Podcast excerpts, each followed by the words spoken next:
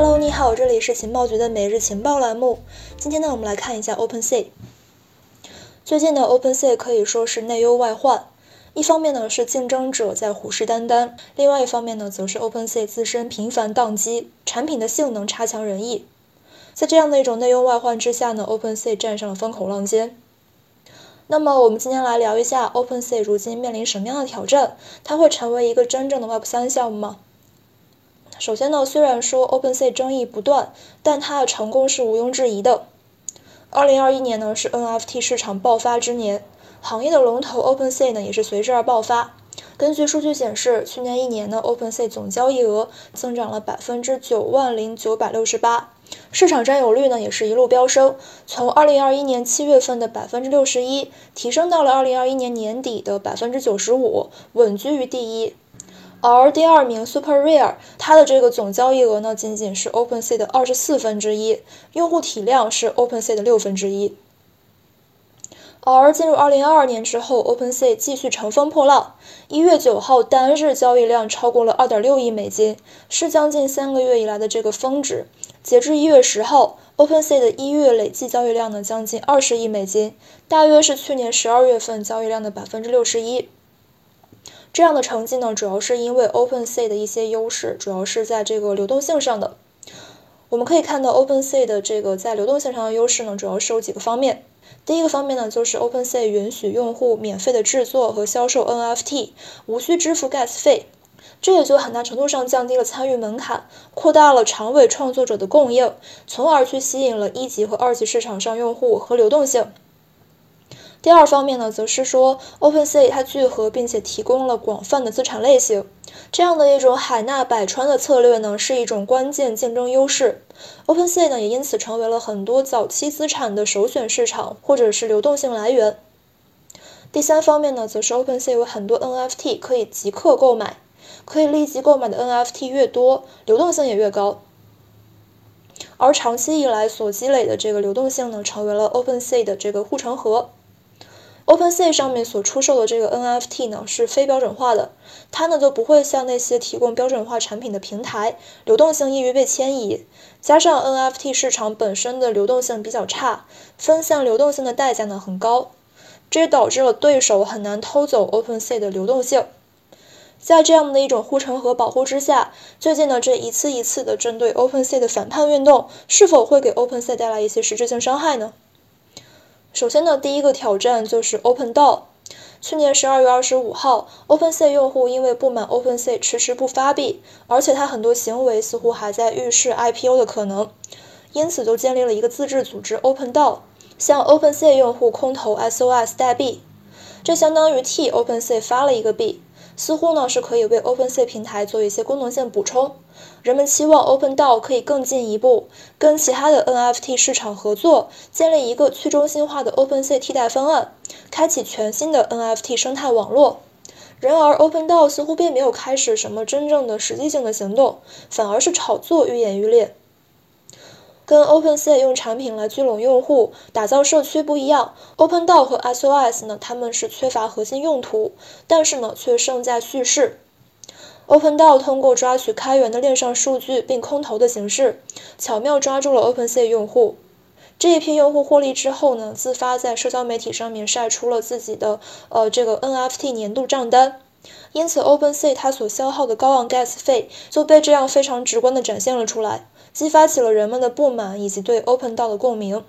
随之而来的还有很多迷因在传播，像是一些类似于呃 OpenSea 你再不发币我可要报警了这样的表情包，也是在病毒式的传播，让 OpenDAO 在很短时间之内影响力成倍扩大。可以看到 OpenDAO 选择的是一个跟 OpenSea 相反的路线，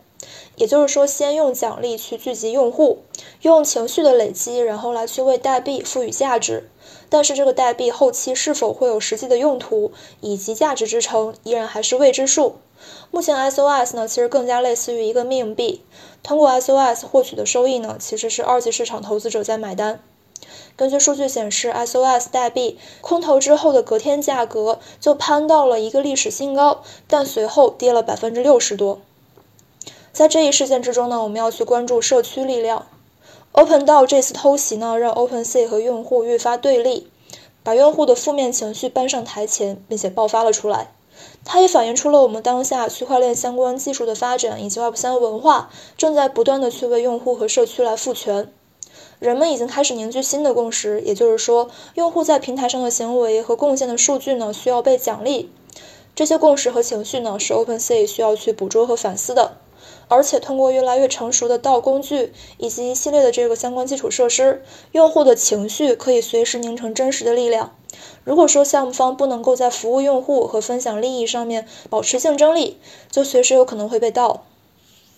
目前来看呢，没有作品、没有项目的 Open d o 暂时呢是不足为惧。但是呢，一月十号上线并空投的 Looks Rare，似乎才更像是一次针对 OpenSea 的吸血鬼攻击。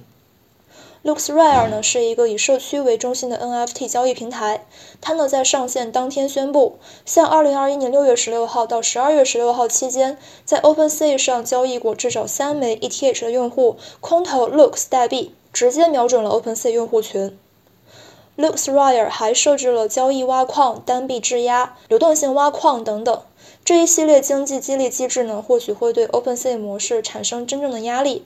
同类型呢还有 Mentable 等等，这一些项目呢才是 OpenSea 真正的竞对。